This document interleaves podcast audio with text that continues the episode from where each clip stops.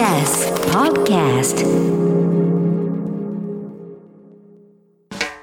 発信型ニュースプロジェクト荻上チキ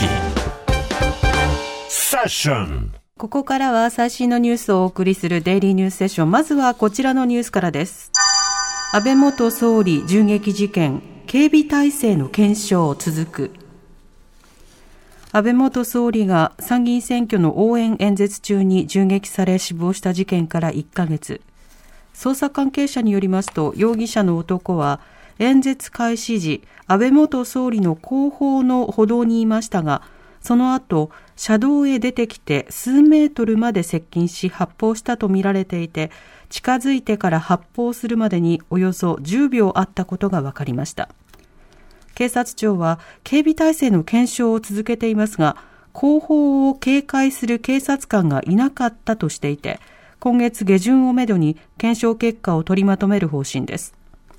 逮捕された男は奈良県警の調べに対し、母親が入信する旧統一教会、現在の世界平和統一家庭連合に強い恨みがあったと供述。教団幹部ではなく、安倍元総理を狙ったことに論理の飛躍も指摘されており、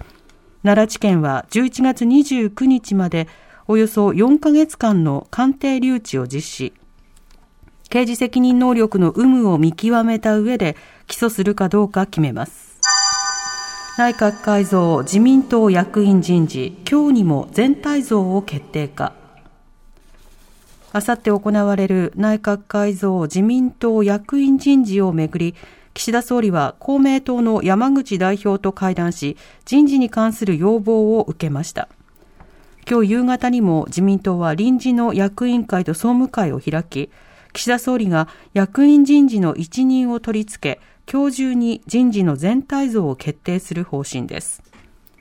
複数の政府与党関係者によりますと、岸田総理は萩生田経済産業大臣を閣内や党の要職で起用する方向で調整しています。一方、萩生田大臣は会見で、国内の電力需給の問題や福島第一原発の処理水の海洋放出など、経済産業省として重要な案件が数多くあるとして、留任を望む意向を表明。最終的には総理の判断に委ねたいとしながらも、一部報道では骨格は維持すると出てて、俺は骨格じゃなかったのかというそんな思いもあると述べました。ウィシュマさん死亡事件、遺族が検察審査会申し立て。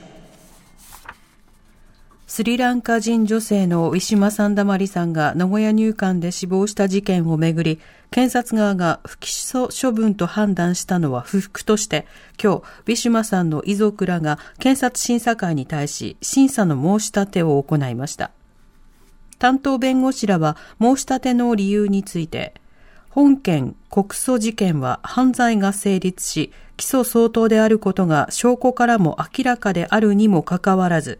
権威すらないと判断された処分は明らかに不合理であり、遺族らとしても到底納得できるものではないとしています。ウクライナ・ザポリージャ原発にミサイル攻撃、国連のグテーレス氏が懸念を表明。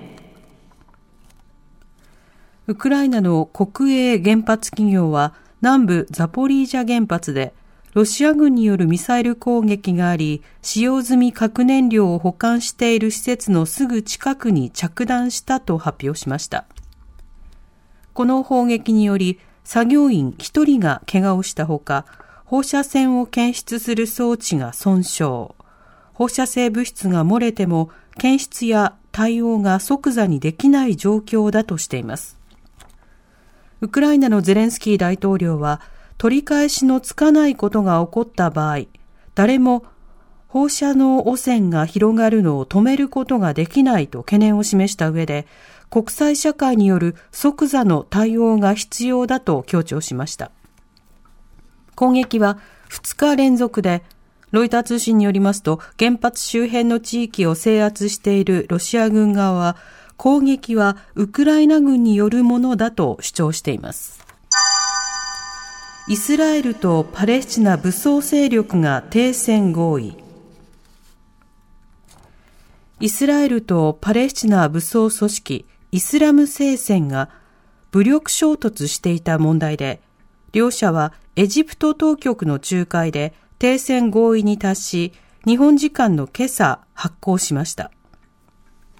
イスラエルは今月5日からパレスチナ暫定自治区ガザに対し、イスラム聖戦の幹部や拠点を狙ったとする空爆を続け、イスラム聖戦は報復として500発以上のロケット弾をイスラエルに向けて発射するなど戦闘の激化が懸念されていました。イスラエルによるガザへの空爆では、これまでに子供15人を含む44人が死亡、300人以上が怪我をしているということです。一方、イスラエル軍は防空システムアイアンドームで迎撃するなどして人的被害は軽い怪我のみとなっているということです。今年上半期の経常収支は前年比マイナス6兆円。